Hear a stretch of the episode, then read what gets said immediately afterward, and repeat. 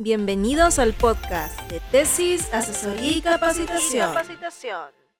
Hoy vamos a romper el miedo y en modo todo o nada te voy a revelar cuatro datos falsos sobre el diseño metodológico para tu tesis que te impiden hacer una investigación de éxito. Así que toma lápiz y papel, escucha y anota. Primer dato. En todas las tesis, los estudios con intervención son los mismos que los experimentales. Esto es un error, porque existen estudios con intervención que no son experimentales, tales como las campañas de vacunación, que son una intervención del nivel aplicativo.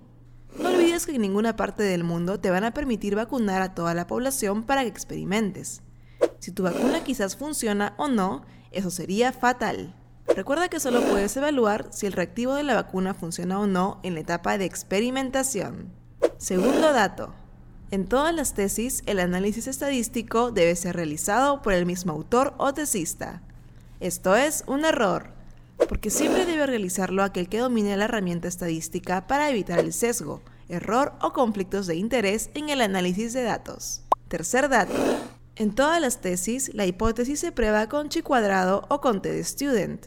Esto es un error, porque hay ilimitados procedimientos estadísticos y seguirán existiendo más porque la ciencia avanza. Por tanto, el profesor, asesor o jurado no te debe limitar a los conocimientos que él posee. Cuarto dato. En todas las tesis, la prueba de Fisher es una corrección de la prueba de chi cuadrado. Esto es un error, porque la prueba de Fisher es una prueba exacta con respecto al análisis de las variables discretas. Pero esto no es todo. Y si tú deseas saber más, entonces, únete al programa online Mi Tesis de Éxito para revelarte los mejores secretos para que tú mismo realices una tesis de éxito en tiempo récord.